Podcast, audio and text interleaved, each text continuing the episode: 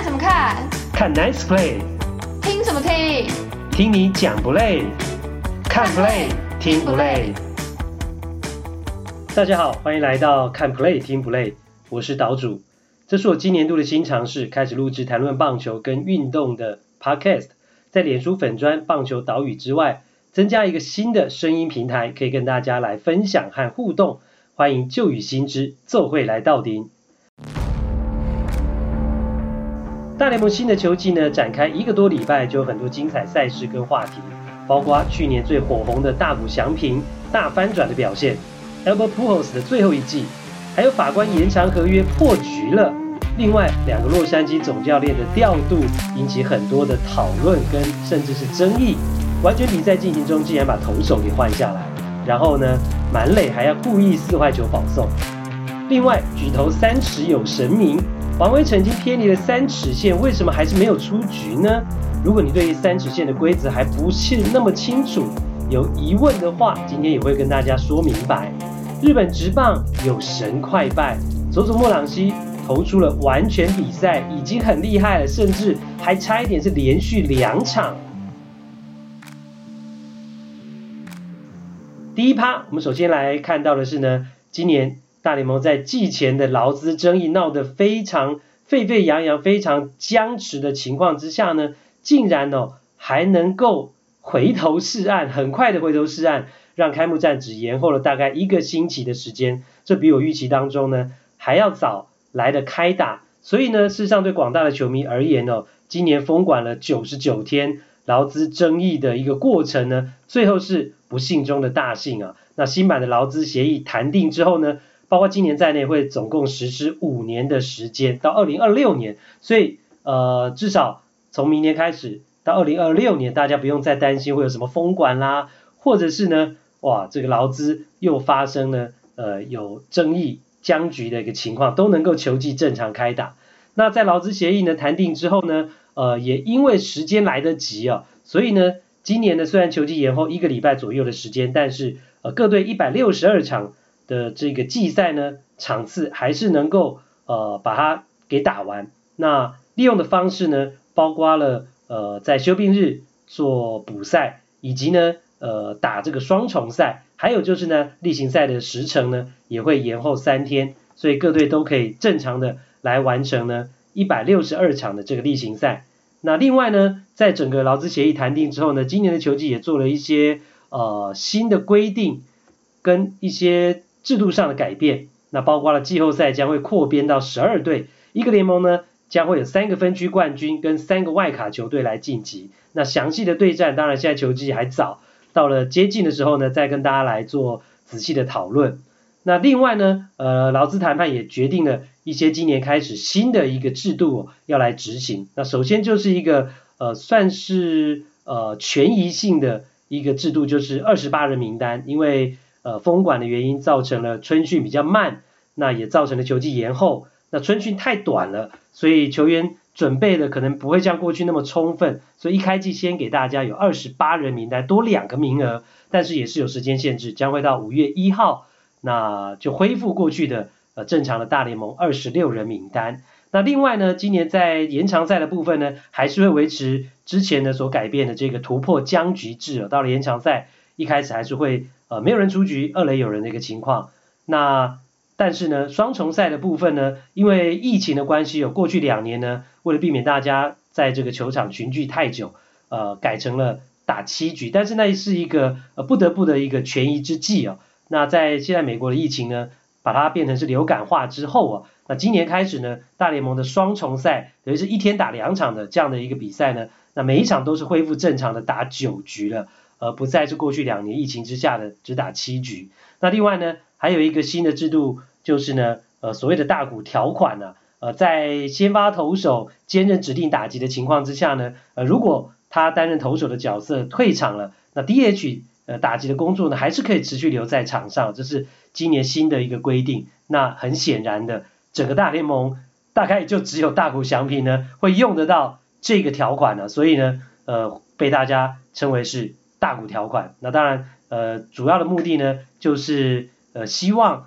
让这个改变这个棒球界呃视野的大谷的表现呢，在今年呢能够呃让大家让他有更多的空间，也许有更多的全垒打，也许有更多的渗透啊、呃，让大家看看他的极限能够发挥到什么样的一个程度。那另外就是呢，呃，国家联盟投手打击呢，呃，将会走入历史啊。从今年开始呢，国家联盟也要开始跟美联一样哦，实施这个指定打击制。所以未来你想要再看到像是呃邦加纳啦、DeGrom 啦、Greinke 啦这些很会打的投手，那有所表现哦，未来就没有机会了啊，除非呢是等到了可能打到延长赛十五局啦、十八局，那野手都用光了。那再派上这些比较会打的投手上来代打，呃，才有机会再看到呢投手打击。好，那另外呢，呃，今年在比赛周边的一些方式哦，也有一些新的呃做法出来。那包括了今年的大联盟开始呢，在慢动作重播挑战之后呢，呃，做出了最后的判决，不论是维持原判或者改判，那裁判呢是可以开启麦克风跟全场来解释呢这个判决的内容或者是过程，那让大家大家更能了解，也避免掉一些争议。那此外呢，就是呃，今年也可以开始使用这个电子投捕暗号发送系统，呃，所谓的 PitchCom，那就是呢。呃，捕手手上带一个发送器，那投手呢，呃，帽子呢可以戴这个接收器，那捕手就可以从他的发送器呢去按他呃要打给投手呢投什么样球种的这个暗号，那跟过去传统的那捕手呢蹲在那边就在两腿之间呢去比一二三，然后然后各种暗号呢去告诉投手要投什么球种呢，啊、现在是完全做了改变了，以后就不需要这么做了，所以在这样的情况之下，你要像过去。这个太空人队呢，在中外野偷装摄影机去偷这个捕手暗号，或者是当有跑者在二垒的时候，他可以去偷捕手暗号，这样的一个情况呢，在呃这个投捕电子系统来采用之后啊，那就可以杜绝掉了啊，所以这也是呢呃新的科技被大联盟所允许，那应用在这个传统的棒球运动上，那这也是一个呃新的改变。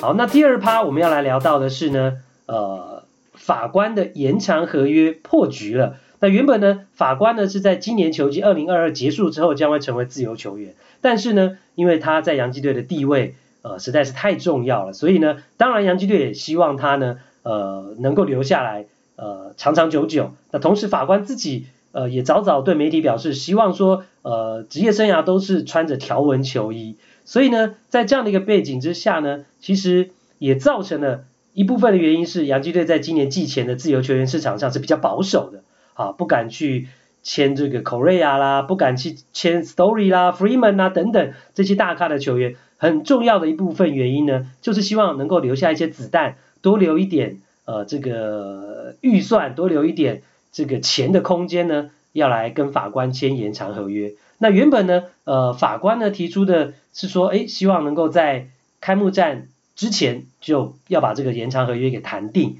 要不然开季之后他就不谈合约了，因为他希望能够专心打球。不过呢，事实上我觉得呢，每次有这种说法出来的时候，其实这都是一种呃谈判的一种手段哈，就希望能够有一点点去 push 洋基说，赶快把这个合约提给我。好，那结果呢，事实上在开幕战当天。杨基队是打下午一点钟的比赛，到了早上十一点钟左右，那杨基的总经理呢，Brian Cashman 现金人，呃，就正式的对外宣告啊，他们杨基跟呃 Aaron Judge 法官之间的这一个延长合约的谈判是破局了，没有签成。那通常就这样子了啊，一般来讲就是说，如果球队跟球员之间的这个合约没有谈成，那就是没有谈成，那不会把合约的内容。跟大家来公布，也因为没有谈成嘛，那这个钱到底多少？呃，就让大家去猜，或者是呃记者们各凭本事去问。但是非常特别的是，这一次呢，呃，Cashman 就不但宣布说跟法官的这个延长合约谈判破局，而且立刻就直接宣布说，哦，他的合约内容是多少？结果是七年两亿一千三百五十万美元，呃，其实是一个很大的而且很长的年限的一个合约。平均一年是来到超过三千万美金，三千零五十万美元。所以其实这样的一个合约内容出来之后，我觉得其实那个 Cashman 的心情、心态上应该是对这个合约他觉得是有信心，觉得说其实已经是很尊重法官了，好，这个应该是值得让他来接受的一个合约。但事实上法官最后是驳回，哈，等于是不愿意接受这个合约，因为他心里想的可能是一个十年三亿以上美元，甚至到三亿六千万美元这样的一个合约，好，那这个是美国媒体的小道消息，所以。在这样的情况之下，他当然不满意杨基给他的这一份合约。但是对于外界很多球迷或是媒体而言，当时这个合约的内容一公布出来之后，风向都导向的是，诶，觉得杨基其实够诚意了，呃，法官应该是可以接受这样的合约的。但是他并没有，所以就有很多的批评出来，很多球迷就骂说，哎，法官不知足啊，Judge 呢，法官变贪官啊，也有人说他，你伤病史那么多，你还嫌弃这样的合约？那杨基队如果开一个真的像是什么十年？呃，三千六百万，呃，三亿六千万美元的这样的一个合约的话，那事实上是很大的一个赌注啊，所以整个风向都倒向了，反而是有点去批评，去不认同法官这一边。那我想这样的一个风向，对于原本其实形象啦、表现都非常好的一个法官，其实是蛮大的一个呃挫折或者是打击。好，那所以其实呃，我相信这样的一个过程呢、也让 Aaron Judge 呢，他点滴在心头啊。那这样的一个破局跟这样的一个过程，那难免我觉得会对两造之间呢，双方呢会产生一些心结。那这个心结跟这个气氛，那会不会影响到法官今年的表现啊？我觉得是值得观察的。那当然啦，呃，其实因为法官哦，他是从洋基出身，从选秀啊到。呃，小联盟的培养，那一直到上大联盟，而且有这么好的表现，那洋基队当然希望留下他，因为毕竟他是 Derek Jeter 之后呢，呃，等于是下一个洋基队长的人选。那同时呢，呃，等于是他也是洋基队的脸哦。现在，那其实我记得过去几年，呃，法官他的球衣也是大联盟销售第一名啊，可见他的这个人气的程度哦。所以其实，呃，双方如果能够呃郎有情妹有意，那真的把这个延长合约给谈成。那是大家所乐见啊，对洋基队而言，对 Judge 而言，但是后来并没有哇，所以呢，这就留下了很多的伏笔了。那当然，呃，我觉得是说，现在说是这样说啦，那也许呃，到了球季当中，呃，突然传出来说，哎，其实哦，哎，哦，原来后来的这个洋基队可能跟法官在球季当中，呃，双方可能冷静下来之后呢。呃，再把这个延长合约给谈定，也说不一定哦，因为我觉得真的没有绝对。虽然法官季前开出来条件是说要在开幕战之前就要把合约谈定，之后就不谈了哦。那当然也真的是有可能就是不谈了，然后等到球季结束之后，那法官 Aaron Judge 就进入自由球员市场，那到时候就让自由球员市场呢去决定呢 Judge 的身价。那当然对他而言，今年他就必须要拿出好的表现，他的身价才会。更高。那同时，他自己本身在拒绝了洋基队的这个延长合约之后，其实也是带有风险，因为你今年呃最好就不要受伤，就要保佑自己不要受伤，而且要打出好的成绩。好，那第三趴呢，我们要来聊到的是呢，大谷红翻天呐、去年呢，呃，写下了史诗般的这样的一个球季哦，呃，我想大谷呢是红透了半边天，不仅仅是在这他的祖国日本，在亚洲地区，而且更在美国哦，真的让看了那么多大联盟的这些球员或者是球迷，真的第一次见识到说，原来有人啊可以在大联盟这样子投打二刀流啊！所以呢，呃，大谷的整个表现，当然今年也会是非常大的一个焦点。你看前面提到，还特别为他设了一个大谷条款。那呃，其实呢，今年开季之前哦。呃，大谷就登上了《时代》杂志的封面人物，就显现了，你看他现在在美国，在全世界，他是多么受到大家瞩目的一个运动选手。那这个《时代》杂志上了之后呢，它的封面这个标题呢就是 “It's Showtime”，副标题“棒球界需要的就是大谷翔平啊”，所以真的是非常不容易啊，因为。大联盟相关的人物登上了《时代》杂志的封面，已经是两千零四年了，非常久以前。当时的波士顿红袜队，因为这个球队打破了贝比鲁斯魔咒，在那一年。然后呢，呃，事实上这个新闻呢也很有趣哦，因为我后来看到了 TVBS 的 T 台呢，呃，他们写的新闻是说，哎，大谷翔平呢是日本选手呢第一次登上了《时代》杂志的封面。结果看到这个。这样的一个新闻叙述的时候，其实我马上就觉得怪怪的。为什么？因为我记得《野茂英雄》就有上过《时代》杂志的封面，而且我记得非常清楚，是一九九五年，当时的标题是 “No More Fever”，野茂热。为什么我会记得那么清楚？因为当时我有买啊，在那个时候，《野茂英雄》的龙卷风真的是也是席卷大联盟啊。那那时候我们。身为亚洲人，对于野茂英雄的那种欣赏跟崇拜也是不在话下，所以我会觉得，是不是写错了 TVBS？那后来呢？啊，这个我还特别去跟 T 台的记者来打听一下，然后经过我们俩的讨论之后呢，才发现原来呢是美国版跟国际版的不同。原来《时代》杂志有分美国版跟国际版，那过去野猫英雄上的是国际版，那大谷翔平上的是美国版的。这个时代杂志，好，所以呃看起来好像是没有写错，对不对？但是呢，其实我们讨论讨论的非常深入哦，因为他说是日本选手第一个登上美国版的时代杂志封面，但是事实上大谷也不是第一个日本选手登上登上去的，其实答案是第一个是网球选手。锦织圭，好，所以原来锦织圭呢，早在大谷翔平之前就已经先登上了美国版的《时代》杂志封面。那其实如果你真的要写的话，应该是说，呃，大谷翔平是日本棒球选手第一个登上美国版的《时代》杂志封面，哦，这样就对了，好，好，因为本身的记者出身，所以对这些呃用词的精准呢，我们可是特别注意啊。呃，题外话了，其实像是林书豪也上过《时代》杂志的封面哦，当时的林来疯。不过那时候他是上亚洲版的《时代》杂志哦，原来亚洲版哦，所以《时代》杂志有亚洲版、有国际版、还有美国版，还真多版啊。好，那回到了大谷翔平，他在等于是呃二零二二年的开季，是稍微比较慢热，所以一开季呢打击低迷哦，然后呢先发前两场呢。也投的并不理想，尤其第二场比赛只差球还挨挨了一个满贯炮，就三点二局爆了六分，吞下了败投。就那个败投让大谷翔平在今年球季哦投两场的先发是二连败，很稀奇耶，你知道吗？因为大谷翔平在日美职棒生涯没有在同一个球季二连败过，总共投了一百二十场的先发，那在今年球季呢是。第一次吞下了一个开季两场先发的二连败，所以在这样的一个呃慢热或是低迷的情况之下呢，哇，甚至有台湾的媒体我看到标题下说大谷翔平是不是走下了神坛了？呵呵，所以呢，呃，其实呃整个过程会让大家好像有点小担心，会不会去年一年的那样的二刀流的表现是昙花一现，或者只有一年行情？但事实上，呃，你看他开季的低潮的当中的时候的表现，我个人就不觉得。大谷翔平呢？哇，真的是好像就不行了。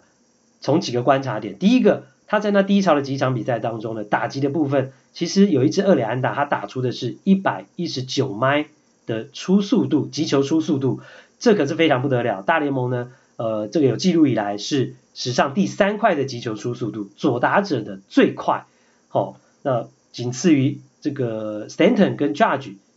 所以其实以他本身的一个击球的状况是相当不错的。那另外就是呃看他的心态，就是在呃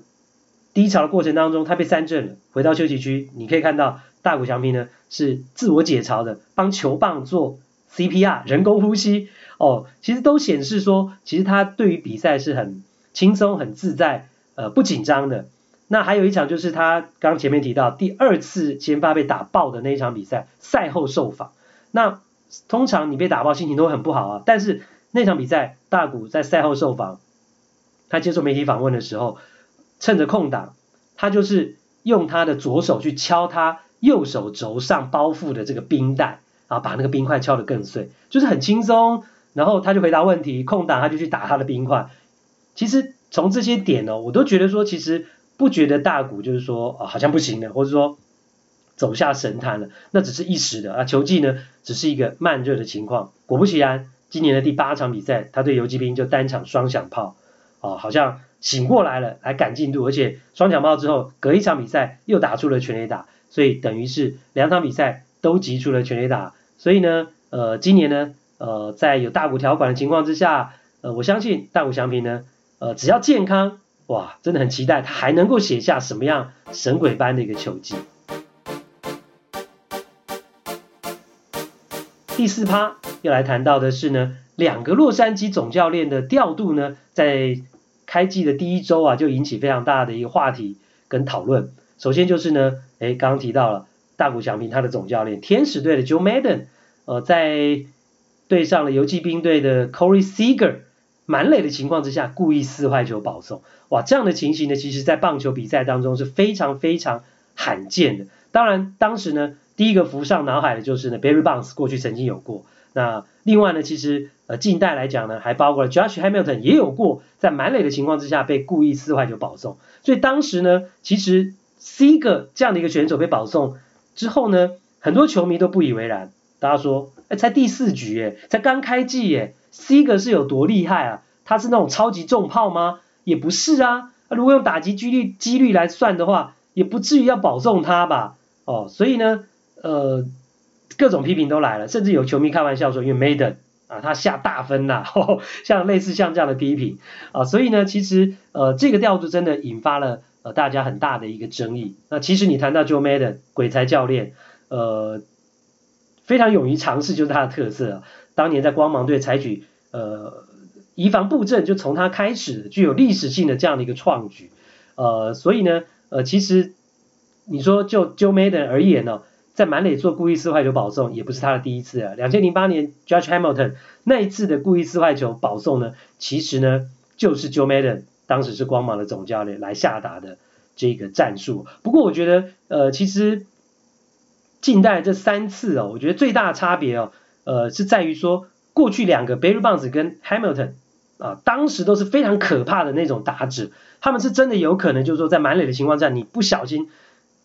不想保送他哦，那最后可能会被他打一个满贯炮，一口气掉四分的那样的一个重炮手。我觉得当时他们两个都是这样的一个呃，有那样的一个能力跟那样的一个威胁性，但其实 Seager 跟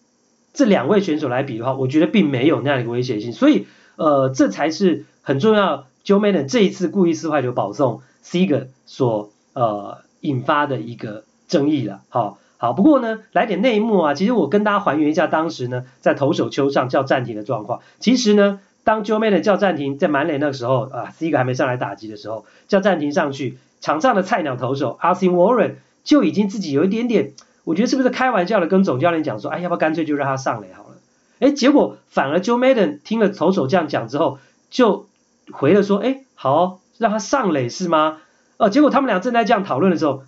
你知道吗？旁边的其他的野手也都按赞，就也是按同意，就是说啊，可以保送他。哦，所以呢，其实呃，这个过程恐怕是会让呃球迷料想不到，因为在这个事情发生之后，很多球迷。有一个很重要的批评的角度是说，哎，你这样子呢，会让投手呢会没信心呐，因为你满垒嘛，就是叫满垒还叫他故意四坏球保送，表示就不信任你啊。但事实上，真正的状况，他们在投手丘上的对话，是我刚刚讲的那个那个样子。好，所以当然这也是经过赛后媒体的报道，我们才知道。所以有时候我们在看比赛的过程当中哦，呃，可以批评，可以干掉，哦，会可以骂，但是有时候呢，你还是要在事后。了解真实的状况，其实我就很喜欢这样去，哦、去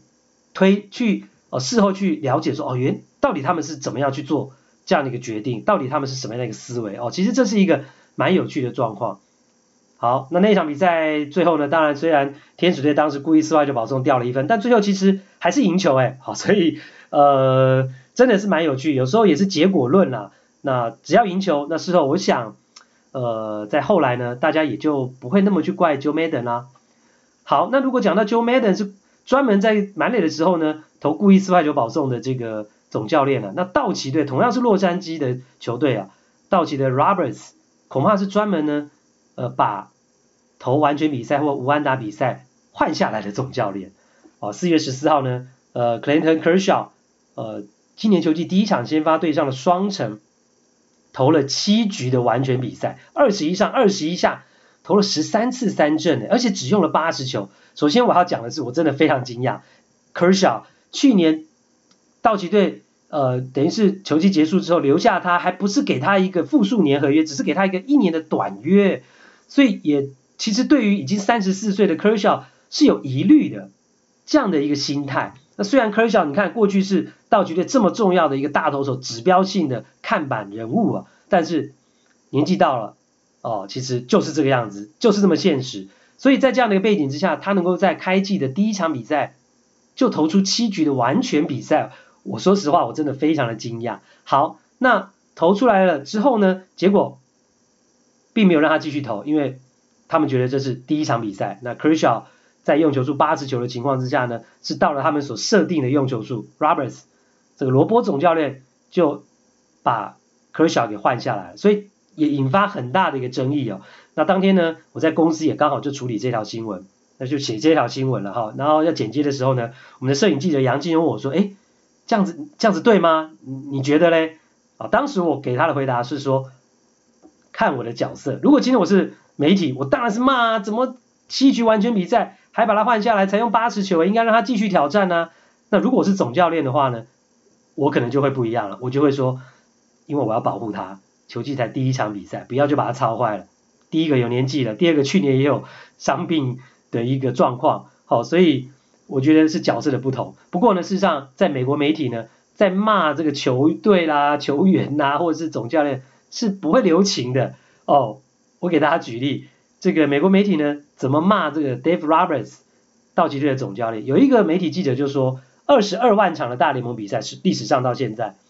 只过只有过二十三场的完全比赛，你可以去算算那个几率有多低呀、多么难得，多么凤毛麟角。所以他觉得说，就这么难得，所以你应该让科尔乔继续尝试啊，只投八十球，应该让他试试看。甚至有另外一个记者说，没有让科尔乔去挑战完成完全比赛，或是无安打比赛，就把他换下去，是犯罪，要被关九十年。哈、哦，当然这讲的是比较夸张啦。所以可见呢，呃，其实很多的美国媒体呢都觉得，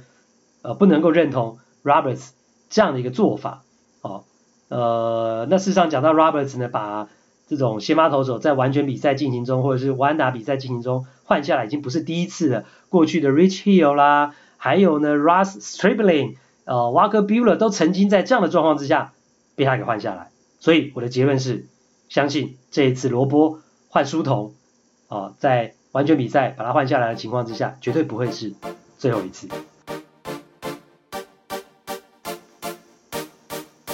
第五趴，我们来讲到的是，嗯，又是跟完全比赛有关的。哇，日本职棒令和怪物佐佐木朗希啊，在今年球季的一开始呢，真的成为大家非常瞩目的一个焦点，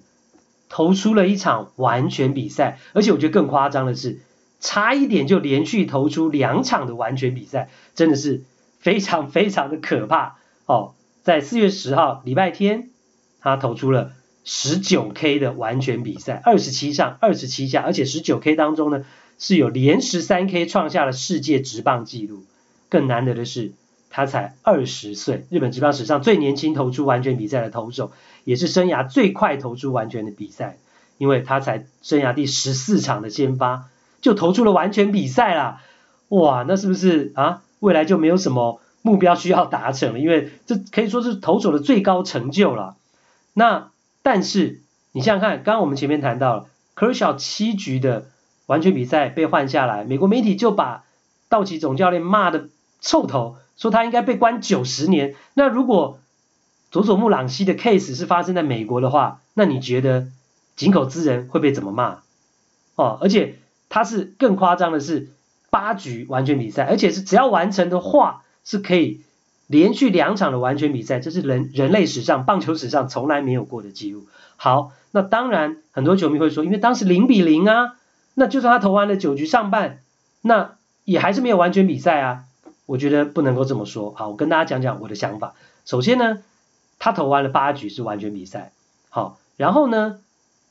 九局上半，其实我觉得还可以让他先投九局上半再来看，因为呢，九局罗德队是后攻的球队，那你让佐佐木先投完九局上半，如果还是能够维持二十七上二十七下的一个完全比赛的话，我觉得这样的一个表现是会有激励队友的一个作用，所以也许在呃九局下半，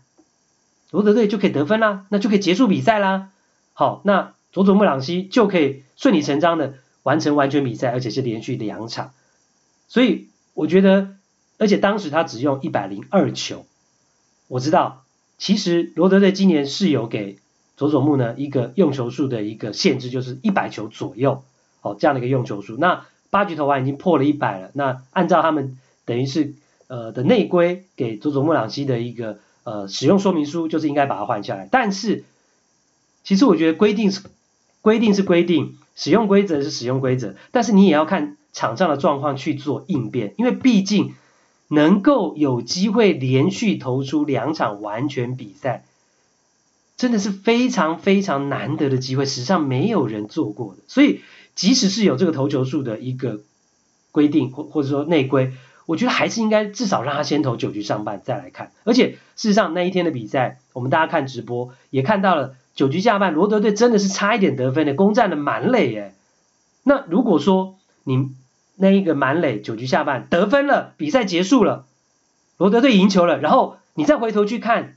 你没有让佐佐木朗希去挑战那九局上半，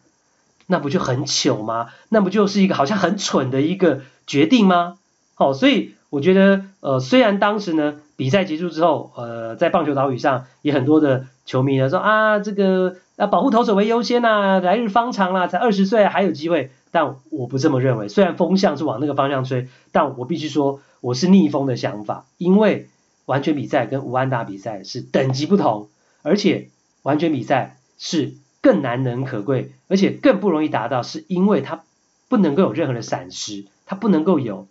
被安打，哦，不能够有四坏球保送，不能够有触身球保送，甚至你队友也不能发生任何失失误。所以你要达成完全比赛，不但要有超强的实力，你甚至还要有运气的成分在里面呢。所以你觉得，如佐佐木朗希还年轻，才二十岁，以后还有很多。球技还有很多比赛可以有机会来达成连续两场完全比赛吗？我觉得是不见得的。所以在这样的情况之下，你真的有机会尝试的时候，你竟然就因为所谓的一百球的限制就把它给换下去，我觉得，我个人觉得真的是有点蠢啊。更何况日本职棒不像美国职棒，它是美国职棒是中四日，那日本职棒是中六日，就中间休息是六天呢、那其实用球数一百零二真的不算多，而且。甚至我觉得说，如果真的后来他用球数比较多了，你就跳过一次先发啊，有什么关系呢？毕竟那是太难得了，连续两场的完全比赛啊，大家想想看。第六趴，王威晨的三尺线到底在哪里？四月十五号富邦兄弟的比赛呢？呃，王威晨，哇，大家看到他冲本垒的时候呢？这个离开垒线呢，超过三尺是很远呐、啊，但最后他竟然没有被判离开三尺线，跑离三尺线，而是 safe 安全的回本垒得分。好，我记得当时呢，那天看比赛，然后在我们呃球队的群组里面，呃，马上很多队友就激烈的反应了，他说：“哎，哇，那怎么三尺线有这么宽吗？这样子对吗？这到底裁判怎么判的？”好，来跟大家呃。解释一下呢，或是说明一下，这个到底棒球的三尺线是怎么回事？好，大家呢，其实，在很多的球迷的心目当中，所谓的三尺线，都认为是垒包跟垒包的直线距离左右的三尺，就是所谓的三尺线。如果偏离了，就应该出局。No，完全不是这样。怎么说呢？我先跟大家来举一个例子。你有没有常常看到二垒上的跑者借着一支安打，要直冲本垒来得分，然后要绕过三垒的时候，会有一个绕垒，不可能是九十度的转弯嘛，会有一个弧线的转弯。那你有没有记得？有没有想起来？那个弧线的绕垒，在速度很快的情况之下，通常会绕很远，就绕一个弧线，绝绝对对超过了三尺。如果是以三垒跟本垒的直线距离来看的话，绝对超过了那个距离的三尺。但为什么在那种情况之下，跑者都没有被被判出局呢，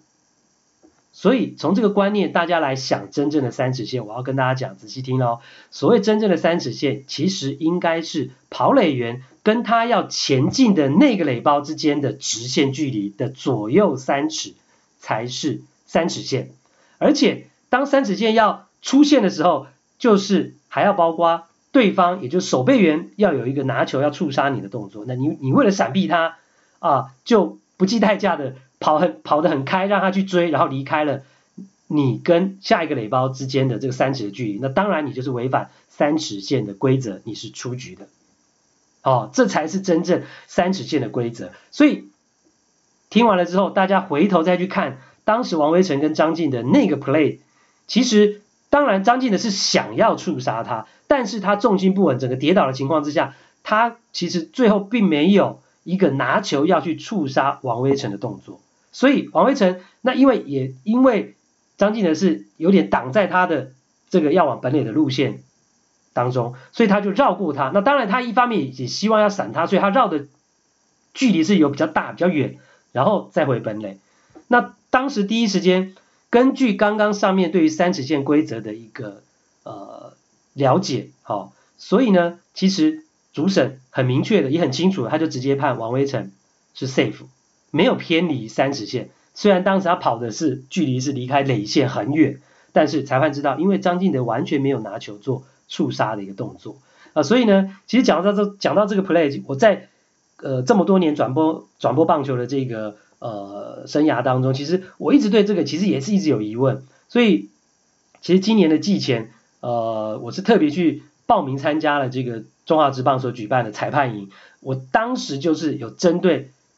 三尺线的这个规则跟到底怎么来判断，当面问了苏建文，好，所以其实呃这的确是容易大家搞混、搞不清楚的一个规则。那今年呢，果然很快的就出现了。那也因为这个判例，我想借这个机会让大家好来更了解、更清楚明白，好到底三尺线是怎么样的一个情况。以后大家再看到呢，就不会觉得哦很 confused。